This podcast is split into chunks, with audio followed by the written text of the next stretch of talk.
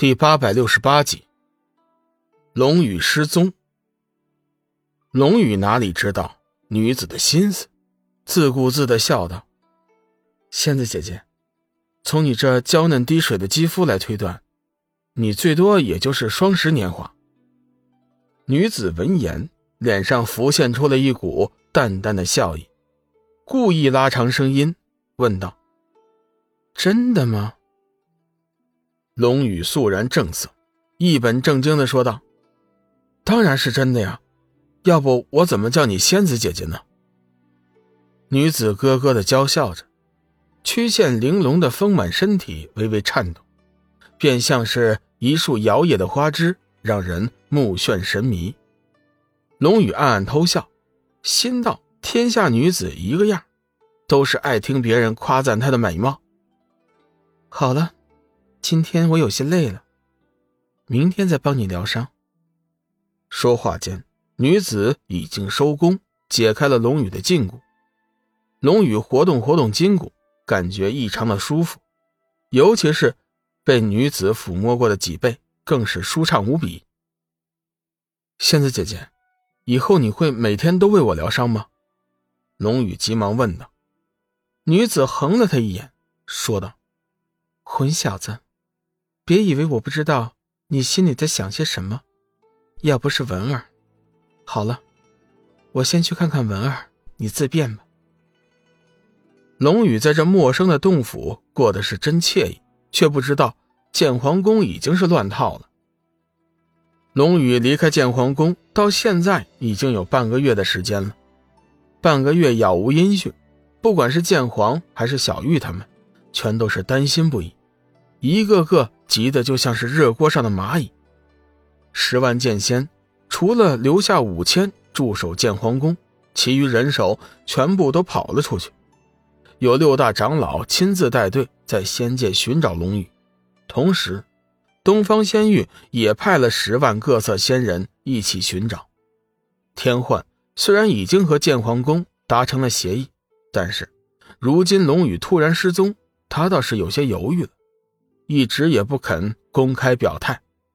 白羽曾再三发书，叫他赶紧派人前去寻找龙宇，可天幻就是不回应。依着天幻的意思，龙宇多半是被帝君抓去了。领头人被干掉了，我西方仙域岂能跟着你们瞎混吗？事实上，帝君这会儿也是挺纳闷的。龙宇无故的失踪，对他来说虽然是件好事但是这件事情。确实不是他做的。瑶池一战，龙宇已经给他留下了太大的震撼，除非是最后的关头，否则他绝对不会主动去招惹龙宇。帝君，外面都在流传，龙宇的失踪是你做的。剑皇宫和东方仙域似乎要结伴前来要人，情势对我们极为不利呀。说话的是西王母。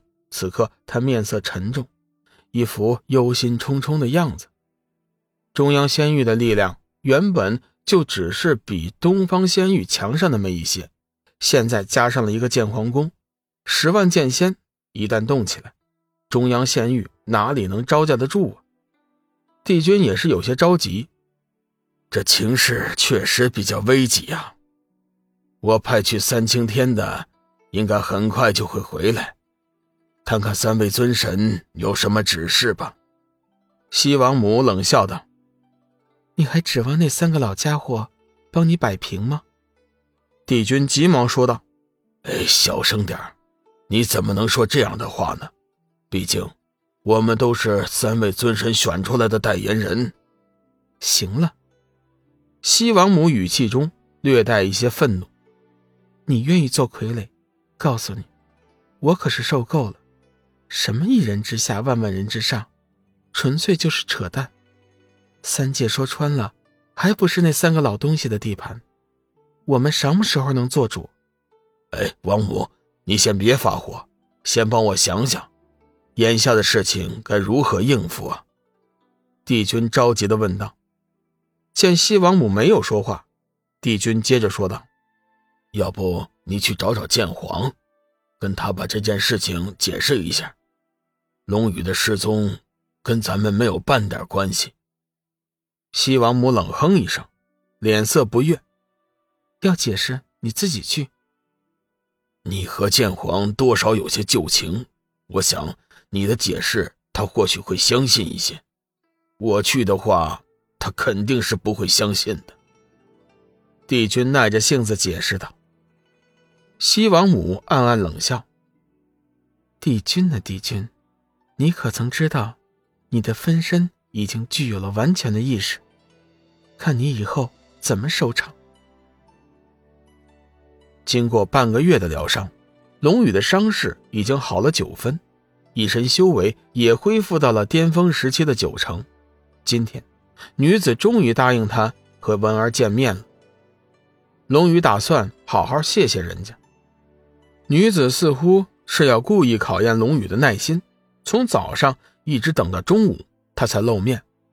混小子，看你的样子，似乎是有些不耐烦了。龙宇可是不敢惹怒这母大虫，急忙说道：“呃，怎么会呢？我这不是有些紧张吗？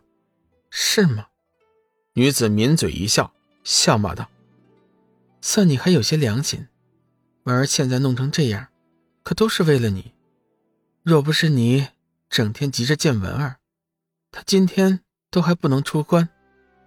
龙宇急忙说道：“那文儿姑娘没事吧？你自己不会看呢。”说话间，女子已经掀开门帘，带着龙宇走了进去。龙宇只觉得眼前一亮，抬头看去，只见那女子高高的扎起一个发髻。玉盘似的脸颊上，嫩白中带着淡淡的红晕，秋水般的眸子，一副脉脉含情的模样。修长的身材如娇柳般亭亭玉立。不过看她那发髻的样子，似乎是已经嫁作人妇了。好在龙宇并没有想着要以身相许来报答，倒也不觉得可惜。夫君，你已经好了，儿就放心了。